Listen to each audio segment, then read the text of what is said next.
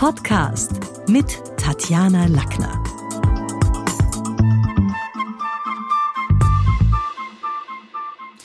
Wir leben in einer Welt, in der viele gleichzeitig im Mittelpunkt stehen wollen. Dort tummeln sich bereits die TV-Promis neben Bloggern, Nobodies und Stars aller Kategorien. Ich begrüße heute eine Trainerkollegin, die genau das sich zum Motto gemacht hat, Sekunde eins und diesbezüglich Aufmerksamkeitstrainings gestaltet. Schön, dass du heute gekommen bist. Iris Zeppezauer. Vielen Dank für die Einladung, liebe Tatjana. Also wie ist es jetzt? Ist unsere Welt narzisstischer geworden? Warum? Seit wann? Also im Mittelpunkt stehen war ja früher so ein übertriebenes Aufmerksamkeitsbedürfnis, das eher unter schlechtes Benehmen gefallen ist und nicht unbedingt unter Marketing. Heute gibt's dafür eigene Trainings. Wie erlebst du den Wandel durch die Generationen? Die Welt hat sich definitiv stark gewandelt in den Jahrzehnten. Analoge Prozesse wurden erst standardisiert, dann automatisiert und schließlich digitalisiert der Mensch ist in diesem Prozessdenken etwas ins Hintertreffen geraten und dort sind die Social Media dann gerade recht gekommen. Und das heißt jetzt was für uns? Also wenn ich jetzt jemand bin, der zum Beispiel in ein Meeting geht und das Gefühl hat, ich werde seit Wochen nicht gehört, anderen wird das Gehör geschenkt, die eigentlich nichts anderes sagen, als ich selber vorschlag. Was hast du jetzt für die für, für, für Tipps und für Tricks? Was kann man jetzt machen, um auf sich aufmerksam zu machen? Ja, wenn du im Meeting bist, dann ist das das Gegenteil von dem, was sich in den letzten Jahren in den Social Media wirklich etabliert hat. Du bist etwas im Hintergrund, du musst dich körperlich und als Person behaupten ja. und nicht nur durch Selbstdarstellung und Hochstilisierung, wie es auch in den Social Media ja. möglich ist. Wenn du zum Beispiel ein Meeting nimmst, da kommen die meisten Teilnehmer mit Laptop, mit Tablet oder mit Smartphone.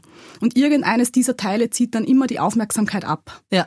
Das heißt aber, also, dass wir eigentlich so, so, so, so dieser Idee nach zwei Leben führen. Auf der einen Seite ein sehr outgoing, narzisstisches, wo wir zeigen, was wir gegessen haben, wo wir zu Ostern waren, was die Kinder gemacht haben auf Facebook, äh, Instagram und Co. Und auf der anderen Seite aber ein sehr angepasstes, wo es ja sehr oft darum ging, nicht blöd aufzufallen im Meeting, jetzt nicht unbedingt beim Vorstand ähm, das Gefühl abzugeben, man ist nur der Klugschwätzer oder der Dampfplauderer. Also haben wir beides, beide Seiten müssen wir fit halten, oder wie ist es? Ja, du hast beide Seiten und es sind beides total verschiedene Welten. Ich sehe das auch immer in meiner Coaching-Praxis, wenn äh, Menschen kommen und sagen, wie bekomme ich denn auch physisch Aufmerksamkeit, ohne, ohne dass ich gleich als wichtig tue. Ja, was was, was tun muss er dann tun? Also hier mit den Socken wippen, mit den Ohren wippen, wie kriegt er physisch Aufmerksamkeit? Ja, du hast drei Faktoren, die du beachten musst. Das erste ist das körperliche Auftreten, mit dem du Sicherheit zeigst. Okay. Das zweite ist die Stimme, mit der du deinen Status repräsentierst. Mhm.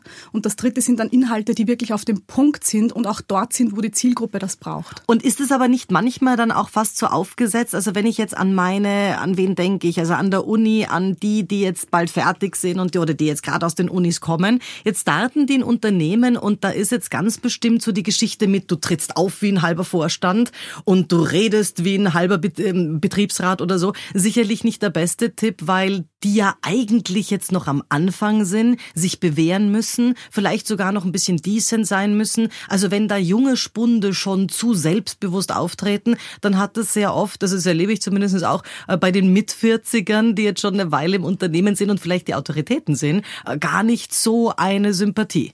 Ja, es ist immer eine Frage, welcher Verhaltenstypus das ist. Wenn das zum Beispiel ein total extrovertierter Typ ist und der bleibt dann im Hintergrund, dann wird er dort nicht glücklich und er wirkt auch nicht authentisch. Okay. Aber welche Menschen kommen jetzt zum Beispiel in so ein Aufmerksamkeitstraining? Sind es in Wahrheit die Menschen, die in der Pubertät geschlafen haben, wo wir uns alle aufgebäumt haben gegen altvordere Fossile, gegen Autoritäten und irgendwie Nein gesagt haben? Weil das haben wir ja alle geübt. Wir haben mit drei Jahren die Trotzphase gehabt. Meine, meine Enkeltochter ist da jetzt bald in der. Wir haben also irgendwie in der Pubertät laut Nein geschrien und jetzt können wir es plötzlich nimmer Jahre später. Was ist denn da passiert?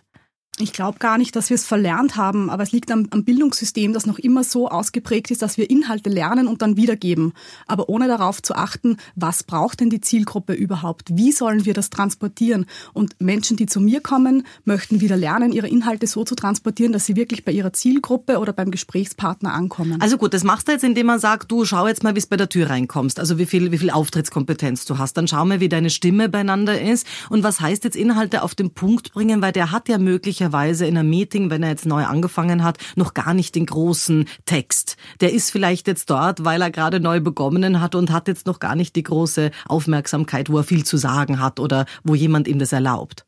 Das stimmt, in Meetings erlebt man sehr oft, dass jemand sich dann eher im Hintergrund hält, weil er denkt, okay, ich habe noch nicht diese Expertise und um im Meeting da zu punkten. Da ist es ganz wichtig, in den ersten drei Minuten mal irgendwas zu sagen, ja. weil sonst da das Hirn stellt auf Energiesparmodus und man kennt das, das dauert dann immer ein bisschen zu lange, dass man wieder hochfahrt. Und in Vorstandssitzungen ist es aber so, dass die Vorstände genau die Bereichsleiter, die jetzt eh schon eine gewisse Autorität haben, weil wenn ich Bereichsleiter bin, dann war ich irgendwann mal normaler Mitarbeiter, war auch schon Abteilungsleiter, Gruppenleiter und Co. Aber trotzdem mögen die, die, die sich da jetzt besonders die Bühne nehmen, um sich hervorzutun, überhaupt nicht. Also ich weiß es vom Vorstandstraining von vielen, die sagen, bitte, mir sind die am liebsten, die da irgendwie ihren Inhalt bringen und da jetzt gar nicht groß eine Show auf sich ziehen und äh, sich hier profilieren wollen.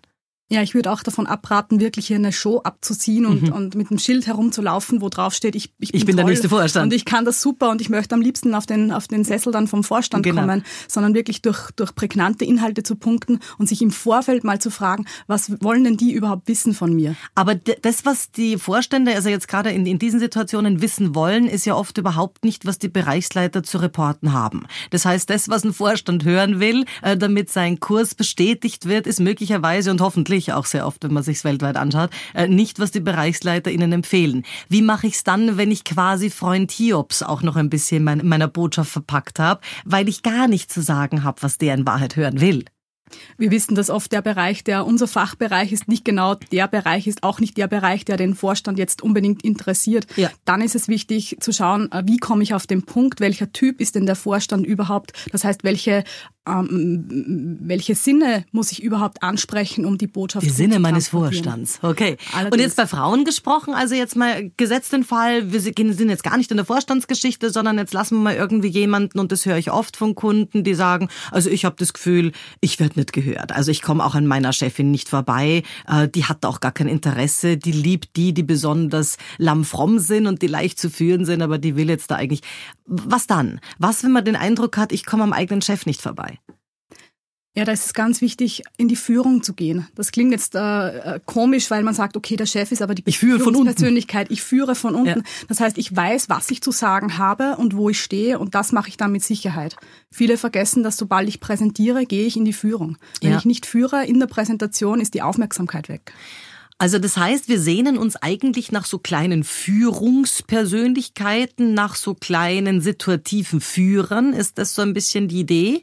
Die Kunst an der Rhetorik ist da in die Führung zu gehen, wo ich sie brauche. Ja. Und auch diese Sicherheit zu haben, dass ich die Führung einsetzen kann, wenn ich es brauche, um meine Inhalte zu präsentieren, aber auch zurückgehen können und die Führung zurücknehmen, wenn es nicht angebracht ist. Also in welchen Situationen empfiehlst du jetzt definitiv nie? Also wann sollte man nicht in die Führung gehen und möglicherweise ein Chef, der eh schon einem selber gegenüber ein bisschen misstrauisch oder vielleicht sogar, äh, ja, vielleicht sogar Sorge hat, dass der Stuhl besser ausgefüllt würde von unten. Also wann sollte man sich ja nicht in die Führung Führung gehen? Gibt es da auch so drei klassische Don'ts? Ja, da ist immer die Frage, gehe ich körperlich in die Führung mhm. oder gehe ich über meine Inhalte in die Führung? Machen das Männer unterschiedlich als Frauen? Gehen, gehen Männer eher körperlich und Frauen äh, über, über die Stimme oder andersrum oder wie? Ich finde, einen kleinen Unterschied gibt's, weil Männer oft nach außen mehr Sicherheit und mehr Status zeigen als Frauen. Frauen zeigen oft Understatement, wollen durch Inhalte mehr punkten okay. als der Mann. Der Mann und sind dann angebüffelt, dann hilft dann gar nichts. Äh, richtig, der Mann geht oft mit einem besseren Selbstverständnis rein, wobei es nur Übungssache ist, dass ich das dann beides in Einklang bringe. Aber jetzt meine grundsätzliche Frage, also so Aufmerksamkeitstrainings im Sinne von Sekunde eins, ab da, ab da zählt's, sind es nicht in Wirklichkeit äh, verlängerte wie sage ich denn das, verlängerte Hilfestellungen für was, was eigentlich im Elternhaus, im Schulsystem schon nicht funktioniert hat. Also meine These, Menschen, auf Menschen wird, wird, wird man automatisch aufmerksam, wenn die aus einem guten Haus kommen, wenn die gebildet sind, wenn die offensichtlich kultiviert sind, wenn sie gut reden können. Also das sind ja ohnehin Menschen oder auch Kollegen, die man nicht überhören kann, weil man das Gefühl hat, naja, da ist ja eh eine ganze Menge da. Also müsste die Prämisse nicht viel mehr heißen, Aufmerksamkeit wird belohnt, weil gute Bildung oder auch, also jetzt nicht nur Ausbildung, sondern Auftreten, Geschichten ist das, was, was du da letztlich auch den Menschen ein Stück beibringst, nicht was, was Jahre zuvor ja zu wenig angelegt wurde. Ich gebe dir recht, also Bildung ist, ist ein wesentliches Kriterium, weil es einfach unser Set an Möglichkeiten vergrößert. Ja. Das heißt, je mehr Bildung, auch je mehr Sprachen, desto mehr Brücken schaffen wir zu den Menschen gegenüber. Ja. Aber unser Bildungssystem ist trotzdem noch stark auf Inhalte gerichtet und ja. auf Lernen und Wiedergeben und weniger auf emotionale und soziale Bildung. Also heißt, das, was du im Elternhaus nicht mitgekriegt hast, möglicherweise auch in der Schule oder im Schulsystem nicht angelegt war, kann man sich trotzdem nachtanken. Also es ist die gute Nachricht, es ist quasi nie, nie zu spät. Ja, sicher nicht. Im, im, Im Coaching oder im Training lernst du die theoretischen Hintergründe. Das heißt, was muss denn passieren, dass ich aufmerksam werde? Mhm. Zum Beispiel Emotion zieht an. Wenn ich einen Mensch sehe, der sich bewegt oder der Emotionen zeigt, dann zieht das Aufmerksamkeit an sich. Mehr als wenn ich statische Bilder zeige oder einfach nur Inhalte liefere. Okay, also das heißt jetzt auch, wenn man zwischendurch mal auszuckt im Meeting, hat es sicherlich mehr, also vielleicht ist nicht unbedingt positive, aber schafft mehr Aufmerksamkeit, als wenn man da jetzt nur sich überlegt, mit welchen, mit welchen Visual Aids oder welchen PowerPoint-Folien oder welchen Charts komme ich und, und, und bild's nur ab. Also es spiegelt quasi nur die Wirklichkeit in Zahlen wieder so ein Gewitter kann durchaus spannend sein, ja. okay, gut. Und auch so natürlich im Meeting immer die unterschiedlichen Lerntypen auch anzusprechen. Bring mal was Auditives, bring mal was zum Durchgeben, zum Anfassen und nicht nur diese, diese statischen PowerPoint-Slides, die vollgetextet sind mit Bullet Points. Das heißt also ein bisschen so dein Appell als Mitarbeiter sollte ich mir schon auch überlegen, wie Kollegen oder wie der nächstdiensthöhere Chef, im Endeffekt auch der Vorstand, wie die funktionieren, was die für Lerntypen sind. Also ich sollte mein Gegenüber auch ein bisschen analysieren oder was ist der Appell? Immer. Also zu Beginn steht immer die Recherche, zu schauen, was ist denn das Mindset, also die, die, die Denk- und Wertewelt des mhm. Gegenübers. Mhm. Wenn ich das recherchiert habe, kann ich meine Präsentation danach ausrichten und auch die, die Medien und die Wege, wie ich die Informationen transportiere. Und was ändert sich jetzt, wenn ich weiß, mein Chef ist ein Linker und der hat es einfach gerne auf Alt-68er und Co., was würde ich dann anders machen im Vergleich zu mein Chef, also hat durchaus gelegentlich rechte Parolen und hört lieber die Dinge so. Also jetzt mal rein parteipolitisch, weil ich glaube, das äh, bildet den Wertekortex jetzt jetzt am besten mal ab? Also was mache ich dann anders, wenn meine Inhalte trotzdem EDV und neue, was Digitalisierungsvorschläge sind? Ich würde da weniger auf die, auf die Inhalte oder auch auf die, auf die politische Denkrichtung mhm. gehen, sondern eher schauen, was ist das für ein Verhaltenstypus? Ist das eher ein dominanter Typ, der will, dass ich gleich zur Sache komme? Oder ist das ein analytischer Typ, den muss ich dann ansprechen mit Zahlen, Daten, Fakten, Statistiken? Ist es ein gesprächiger, ein visionärer Typ? Dann muss ich kreativ sein, auch in der Präsentation. Mhm, weil der will das auch anders dargestellt. Genau. Und was machst du aber mit jemandem, wenn jetzt jemand zu dir kommt und sagt, ha, ich habe meinen Chef gut analysiert, das ist so einer, so einer, so einer und er liegt einfach falsch. Was machen wir dann? Weil dann hast du den jetzt vorbereitet auf was, du kennst dem sein Chef ja nicht und äh, den gibt's jetzt möglicherweise in YouTube-Konserven auch nicht, weil er halt jetzt nicht so ein Star ist. Und jetzt hast du den vorbereitet, du musst ja sehr deinem, äh, deinem, deinem Coachee glauben bei der Wahrnehmung, die der hat und wir wissen aber, dass Menschen auch andere Menschen falsch einschätzen, weil nicht jeder da jetzt vom Fach ist. Das kann passieren, besonders wenn man einen Pitch vorbereitet vor einer größeren Jury. Da weißt du manchmal, okay, zwei der drei oder vier Mitglieder sind dieser Typ, aber du kannst es bei den restlichen nicht sagen. Dann heißt es flexibel sein. Okay. Und wirklich schauen, also. im Gespräch Spontanität zeigen. Ja. Also gut, jetzt machen wir es praktisch. Iris, wie erlangt man nun die Aufmerksamkeit, wenn man selber weder formal die Autorität besitzt, noch inhaltlich den Lead hat, jetzt beispielsweise im Meeting. Also was konkret, du sagst auf den Punkt kommen und, und, und körperlich aufmerksam machen und mit klarer Stimme, aber was konkret, welche Dinge kannst du uns da jetzt als Beispiele sagen? Wie könnte so eine Übung ausschauen? Wie kann ich das auch daheim üben, damit ich morgen vielleicht bei der Frühbesprechung ein bisschen besser gehört wird?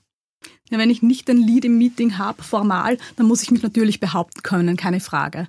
Und die erste Übung dazu ist trotzdem die Körpersprache, also die nonverbale Kommunikation, mal mein Standing zu verbessern. Wie betrete ich denn den Meetingraum? Auch mal selbst zu reflektieren, komme ich rein, schleiche übe ich, ich das jetzt, also wenn ich es nicht mit dir üben kann, übe ich das jetzt daheim mit der Kamera, mit dem Smartphone, stelle ich mir das irgendwo auf und schau mal, wie ich bei einer Tür reinkomme, beobachte mich da. Aber wir selber sehen ja auf Videos und Fotos oft ganz andere Sachen, die uns stören, als jetzt möglicherweise Dritte sehen würden. Also wie, wie kann ich das üben? Du kannst auch üben ohne, ohne Smartphone. Du kannst zum Beispiel einen Raum betreten und dich einfach mal stark fühlen. Mhm. Eine Siegerpose einnehmen. Also so mit Affirmationen, also im Sinne von fühl dich stark, fühl dich, ja. also so ein bisschen, okay? okay. Und, und, und auch diese, dir selbst zu sagen, ich bin gut, ich bin top vorbereitet, ich freue mich auf den Termin. Auch mhm. sich im Vorfeld zu freuen, macht einen gewissen Hochstatus und gibt einem mehr Sicherheit dann im Präsentieren. Jetzt gibt's aber ja die Situation, dass wir wissen, je weiter und je höher ich im Status bin und auch je höher in der Karriereleiter, umso mehr Neider ziehe ich auch an, umso mehr Hater gibt's auch, würde man in den sozialen Medien sagen. Aber immer wieder erleben wir das ganz unter und, das, oder andersrum, immer wieder erleben wir, dass ganz unscheinbare Mitarbeiter durch harte Arbeit und Disziplin recht flott die Karriereleiter hinaufeilen. Also ist es nicht manchmal wertvoller, unsichtbar zu bleiben, damit die Neider einem nicht gleich wie die wie die Blutegel am Hals hängen. Also es sind nicht gerade die, wo man sagt, Pah, ich habe den gar nicht mitgekriegt, jetzt ist er Bereichsleiter. Äh, die, die das sehr clever gemacht haben, die jetzt nicht für alle sichtbar und einen Raum betreten haben und Co. Das kommt auf den Verhaltenstypus an. Das heißt, wenn ich ein Typ bin, der gerne im Hintergrund arbeitet, der Zahlen, Daten, Fakten, Qualität braucht, okay. dann wird es nicht zu mir passen, wenn ich mich hier groß in den Vordergrund stelle, sondern das sind die, die wirklich im Hintergrund die Karriereleiter, wie du sagst, hinaufeilen und dann plötzlich irgendwo sitzen, wo ich sage, oh, mit dem habe ich gar nicht gerechnet. Aber wenn du jetzt zum Beispiel Bill Gates oder Jeff Bezos oder ähm, Elon Musk nimmst, dann sind es jetzt Menschen, die haben wenig miteinander zu tun und sind trotzdem alle jetzt nicht unbedingt die, die die Klasse in der Klasse die die Schulmagnaten waren laut eigenen Erzählungen und Biografien. Also alle drei sehen sehr unscheinbar aus, sind jetzt nicht sonderlich um Aufmerksamkeit bemüht, ganz im Gegenteil, Bill Gates sogar immer wieder auch um Understatement und es ist wichtig to be a humble guy. Also das, sind, das ist jetzt nicht ein Typ, will ich sagen. Es ist nicht ein Zahlen, Daten, Fakten-Typ. Und trotzdem haben die, ja, führen die momentan die Welt an. Mhm, das sind alles drei diese Typen, die eben nicht mit diesem Schild durch ja. die Gegend laufen, wo stehen, oh, ich bin der Beste und ich bin top. Aber die drei haben eines gemeinsam und das ist, dass sie wirklich hinter ihrer Sache stehen. Okay. Im Coaching sagen wir, das ist die Positionierung. Wenn ich weiß, hinter welcher Sache ich stehe, wofür ich angetreten bin, dann tue ich mir leicht, auch wirklich hinter dieser Sache zu stehen und auch zu sehen, was motiviert mich und was macht mich selbst glücklich. Also was würdest du jetzt zum Beispiel einem, einem ähm Donald Trump raten, der ja ganz offensichtlich hinter seiner Sache steht und auch eher mit dem Schild rumrennt, also me first. Was ist das jetzt? Also jetzt kommt der, ich meine, du wirst nicht in die Verlegenheit kommen und er nicht zu dir, aber nichtsdestotrotz, was ist das, wo du sagst, also an dem Beispiel, dem würde ich zum Beispiel das und das raten?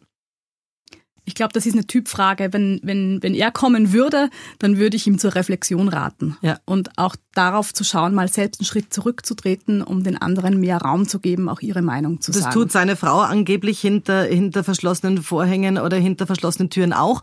Äh, aber das mit der Reflexion will nicht so richtig klappen. Also das scheinen eben seine Kinder auch immer wieder geraten zu haben, aber das hat weder bei Trump noch bei Stronach noch, also auch dort sind die Kinder die, die schon früh gesagt haben, Papa, denk einmal nach. Mittlerweile sagen sie es juristisch in dem Sinn geklagt haben. Also da ist die Frage, hilft aber nicht. Es ist nämlich nicht der Typ der Reflexion und äh, dann würde die Reflexion auch nicht helfen. Was machen wir dann mit so einem Typus? Wahrscheinlich wird die Reflexion in der Praxis bei ihm nicht helfen, aber was man bei ihm sieht, ist, dass er riesige Popularität erlangt ja. durch diese Art und dass es eine sehr, sehr große Bevölkerungsgruppe gibt, die darauf anspringt mhm. und anspricht. Okay. Äh, wenn du jetzt äh, die neue, die neue an der Spitze der CDU nimmst, also hier Kram-Karrenbauer, dann ist das eine, die im Vergleich, also die auf der einen Seite mit Merkel viel gemeinsam hat, denn sie kommen beide aus einer gleichen Linie natürlich, aus einer parteipolitischen Linie, sind auch, können auch miteinander. Aber mm, wenn man den deutschen Journalisten glauben kann, dann ist es schon eine, die mit der Positionierung und mit dem, wie wirklich, da noch nicht ganz so ähm, großen Shishi hat. Was würdest du so jemanden raten, der jetzt irgendwie in große Fußstapfen tritt und auf der anderen Seite aber noch gar nicht so viel Positionierung hat? Das ist sicher schwierig, weil sie tritt tatsächlich in große Fußstapfen. Sie steht am Anfang dieser großen Bühne und da ist es wichtig, trotzdem hinter der Sache zu stehen. Mhm. Auch ihr würde ich raten, zu schauen, wofür stehe ich ein, was, wofür steht mein Name. Ja, aber das tut die ja sicher. Also die steht ja, ja, irgendwie, die freut sich ja, dass sie das jetzt geworden ist, freut sich auch, dass sie das mit Segen Merkels geworden ist. Aber das nützt ja nichts, wenn ich weiß, dafür stehe ich und ich mache das gern, weil die würde natürlich nicht äh, SPD äh, wählen, sondern die ist ganz bewusst dort, wo sie ist und die ist jetzt auch klar keine AfD-Politikerin. Aber wenn, das macht die ja ohnehin. Aber was heißt das jetzt tatsächlich hinter der Position stehen? Weil für die tritt sie ja sogar an und lässt sich von anderen wählen das muss sie wissen. Das heißt, wo, wofür ist sie angetreten, das muss sie wissen. Wenn sie das weiß, dann findet sie auch heraus, wie kann sie die anderen Menschen wirklich ansprechen. Und das festigt sie wieder in ihrer Position. Und sie muss ihren eigenen Weg finden, mit den Menschen zu arbeiten im, im, damit die sie auch akzeptieren, genau. nicht nur als Nachfolgeerbin. Okay, gibt's im öffentlichen Leben Menschen, wo du findest, dass das mit dem Aufmerksamkeitstraining nicht zu üppig im Sinne von andere schon wieder nervend und trotzdem aber so gut, dass die eigene Position gut verkauft wird? Wird, dass das gut gelingt, wo du sagst, also ich finde bei dem oder der ist es gut? Ist es so, dass es in, in einer Balance ist? Ich finde, es gibt sowohl in Wirtschaft als auch in Politik viele, die, die Wen zum zeigen Beispiel? können. Es ist schwierig, ein konkretes Beispiel zu nennen. Also ich will da nicht jemand wirklich jetzt auf die, auf die Bühne stellen. Ja, warum nicht? Wenn jemand gut macht, also gibt doch, gibt doch Leute, wo man sagt, ja, also der, der, der kriegt die Aufmerksamkeit, wenn er Mund aufmacht. Und jetzt ganz egal, ob man, muss ja nicht parteipolitisch sein, also wenn man jetzt auch nicht unbedingt für diese, dieses Produkt oder jene Firma ist, aber der oder die machen das ganz gut. Gibt sowas, wo du sagst, ja, also ich finde, das geht. Weil daran sind ja letztlich, da, da erst, ich finde, erst an konkreten Personen sind ja Sachen messbar, wo man sagt, ah ja, stimmt, stimmt, der macht das eigentlich ganz gut oder was kann ich mal davon mitnehmen? Was mich wirklich beeindruckt hat, war kürzlich ein ZIP-2-Interview mit der, mit der neuen Nachfolgerin von NEOS. Ja. Die hat das wirklich, die ist 30 Jahre alt mhm. und hat das top gemeistert, in so einem Interview Rede und Antwort zu stehen und auch wirklich Aufmerksamkeit für ihre Themen zu bekommen, ja. ohne wirklich äh, in die, ganz in die Falle zu tappen, wie es oft üblich ist. Das hat mich beeindruckt. Und gut, jung ist unser Bundeskanzler auch. Also ja. Jugend mit Jugend punkten wir in Österreich schon an der Spitze der Regierung. Also ist das auch jemand, wo du sagst, wenn die Aufmerksamkeit da ist, da muss man jetzt nicht Angst haben, dass wenn der zu Trump äh, nach Washington fährt oder in den Kreml zu Putin, dass er dann untergeht, sondern da ist die Message Control auf der einen Seite, auf der anderen Seite aber auch die, das Auftreten schon da. Ja, bei unserem Bundeskanzler sieht man, der hat Übung, der ist trainiert in dieser Sache. Da war er noch gar nicht so alt, also so viele Jahre Übung hat er gar nicht. Es gab welche davor, die hatten Dekaden mehr. Absolut. Man sieht dann, man sieht das Alter und die Reife natürlich auch. Aber wenn jemand Übung hat und sich mit seinen Themen beschäftigt und auch damit, wie er es transportiert, dann hat er, dann strahlt er eine andere Sicherheit aus und somit passe ich auf auch oder somit bekommt er auch mehr Aufmerksamkeit. Glaubst du, ist es eine Frage von äh, Persönlichkeit, Talent, Upbringing oder ist es eine Frage der Übung? Also sind die Menschen im Vorteil, die schon, ich weiß nicht, in der Schule sich als Klassensprecher oder Schulsprecher wichtig gemacht haben, an der Uni engagiert haben, sind es die, die einfach viele Stunden des des Redens und des Aufsichtziehens äh, schon hinter sich haben oder ist es eher was, wo du sagst, ist schon ein Stück auch in die Wege gelegt? Das ist immer die Henne-Ei-Frage, ja. ob es äh, Talent ist oder ob es Übung ist. Ich finde, es ist eine Mischung aus beiden. Mhm.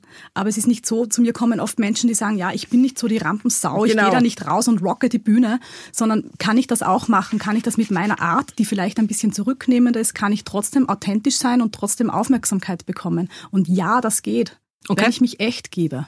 Und was ist, wenn man aber zwischendurch Schicksalsschläge im Leben hatte, wo man sagt, und das höre ich immer wieder von Kunden, seitdem ich die Scheidung hinter mir habe, bin ich nicht mehr ich selber, bin ich nicht mehr so selbstbewusst. Oder auch Menschen ganz ohne Trauerfälle und Entbehrungen, die sagen, ich fühle mich in einer anderen Sprache einfach nicht so sicher. Es gibt viele Menschen, die sagen, ich fühle mich auf Englisch sicherer, obwohl mein Englisch sicher nicht so gut ist wie meine Muttersprache Deutsch. Aber da denke ich über viele Dinge nicht so nach, weil ich froh bin, dass ich den Inhalt transportiere. Und es gibt welche, die sagen, wenn ich Französisch oder Spanisch reden muss, dann fühle ich mich völlig dezimiert, also äh, völlig beraubt um meine Möglichkeiten und dann bin ich überhaupt nicht mehr ich selber. Was macht man da? Das kommt immer darauf an, in welchem Kontext ich bin. Wenn zum Beispiel alle eine Fremdsprache sprechen und wir, wir einigen uns alle gemeinsam auf Englisch, mhm. dann gibt uns das Sicherheit. Ja.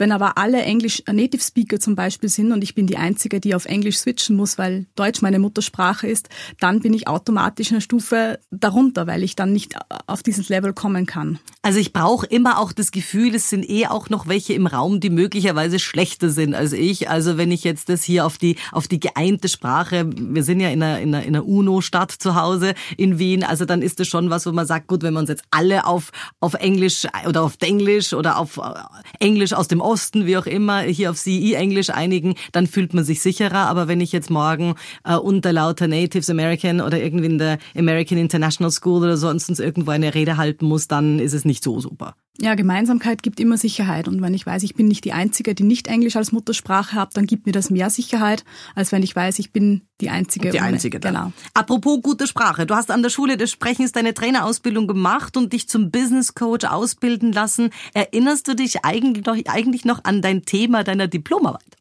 Ich erinnere mich überhaupt noch sehr gut an die Zeit an der Schule des Sprechens. Und mit meiner Diplomarbeit, da habe ich mich befasst äh, äh, mit der Rolle von Führungspersönlichkeiten. Das ist ja nicht so weit weg von dem, was du heute machst in Wahrheit. Da war ja schon so ein bisschen der Grundgedanke, der ist ja damals schon ein Stück durchgeführt. Ja, der Grundgedanke war da. Also die Herausforderungen von Führungspersönlichkeiten im Wandel der Zeit. Ja Passt ja voll. Genau, und mit Fokus aber auf Rhetorik, Auftritt und Wirkung. Ja.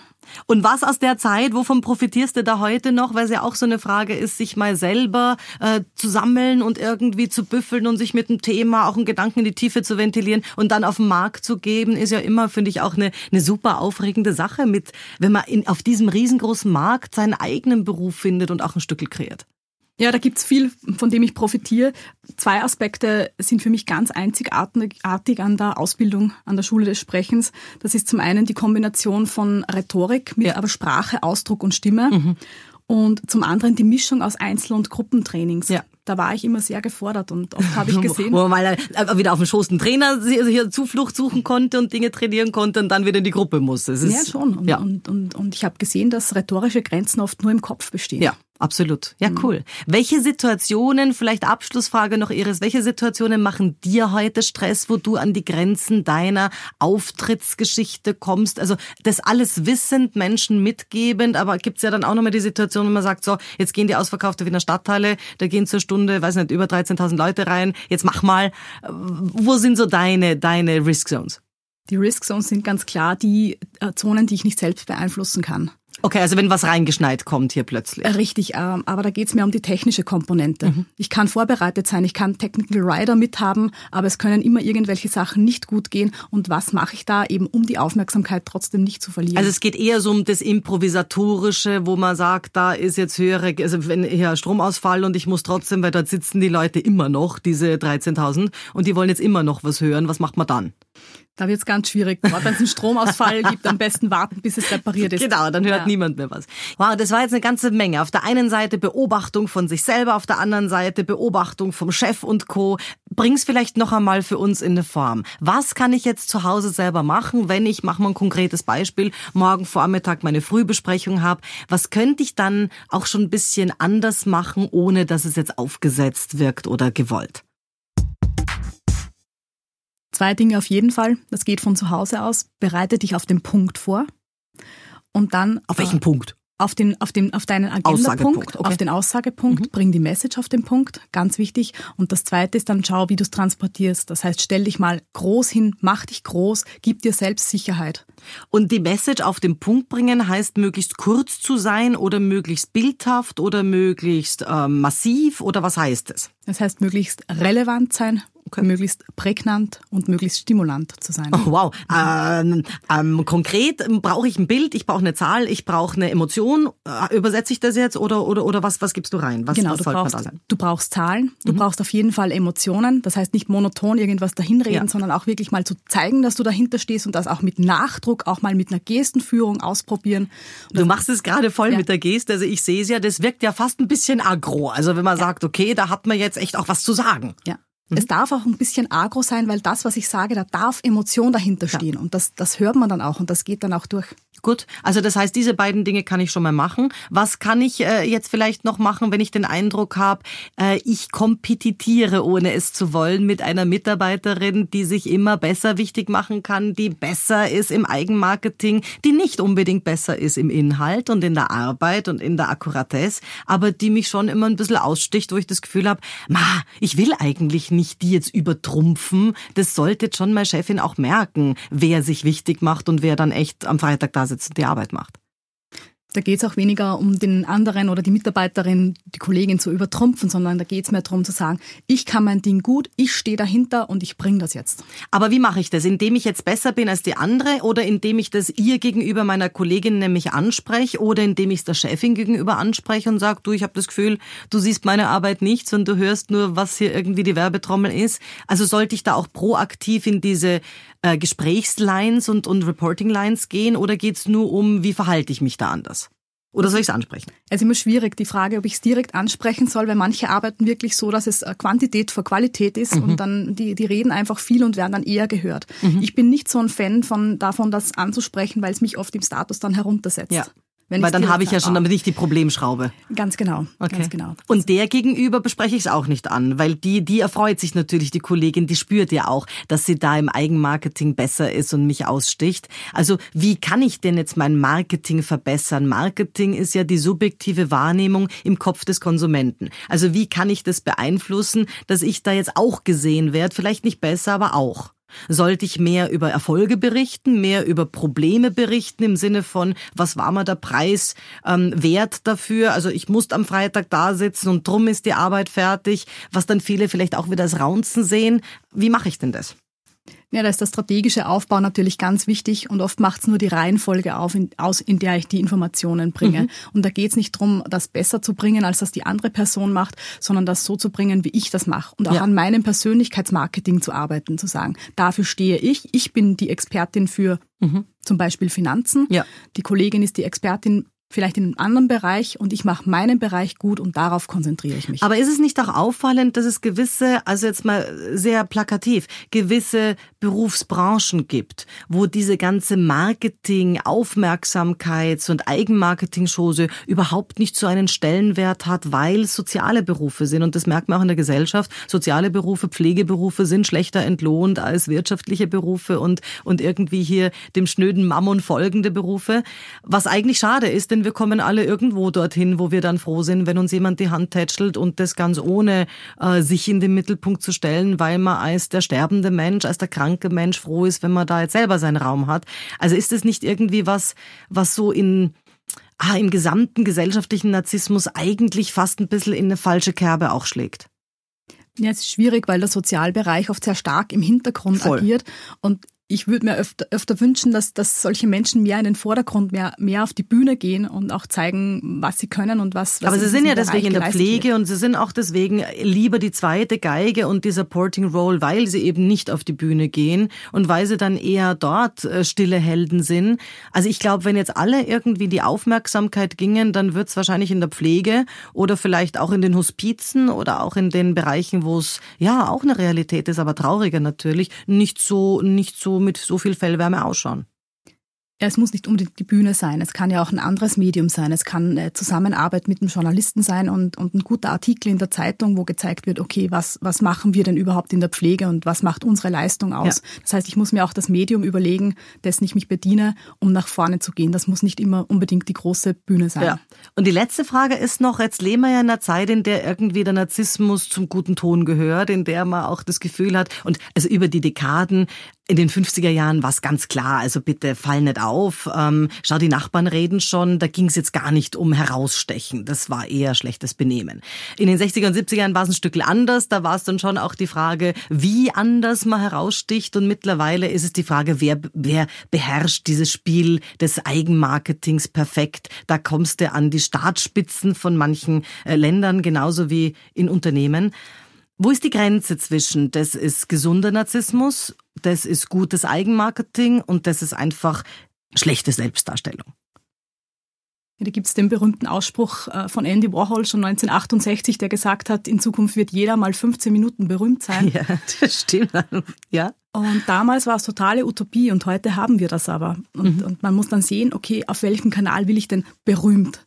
Sein. Und es liegt nicht jedem gleich, sich selbst zu, zu symbolisieren oder sich selbst zu stilisieren. Das heißt, die Grenze zwischen, zwischen echten Leben und, und, äh, und Social Media zum Beispiel, die muss man ganz klar ziehen und auch sich selbst Zeit und Raum Kann man es überhaupt noch selber beeinflussen? Also ich gebe dir ein Beispiel, wo ich jetzt in, in der Recherche einer meiner Bücher in den letzten Jahren wirklich platt war. Und ich bin ja selten platt, aber da war ich platt. Äh, irgendwo in Holland stehend auf einem Friedhof, es war, es war November, es war wahnsinnig kalt, weiß ich noch. Und es ist bereits dort ein Millionengeschäft im Übrigen. Ähm, Friedhof hell erleuchtet, weil wetterfeste Flachbildschirme, wo man einfach noch sieht vor drei Wochen, wie die Omi die Kerzen ausgeblasen hat und jetzt liegt sie hier. Oder wie jetzt vor zwei Monaten noch der junge Mann, ähm, sieht man auf dem, auf dem Videoclip, äh, noch proposed hat, also hier äh, gefragt hat, ob sie ihn heiraten will und dann kam der Motorradunfall. Also viele, die nach dem Tod hinaus das auch noch machen, wo mir auch der Friedhofbesitzer gesagt hat, Tatjana, das, weil ich war da schon, ich war da schon irgendwie weg. Äh, und mir dann gesagt hat, du, das wird, werden sich auch in einigen Jahren Prominente nicht mehr leisten können, wenn du nur den kalten Grabstein hast mit geboren, gestorben und am netten Sprücherl drauf. Äh, die Erben Elvis Presleys leben davon, dass Elvis nach seinem Tod 1977 mehr verdient hat als vorher. Also die Frage ist, wie weit geht die Aufmerksamkeitsgeierei?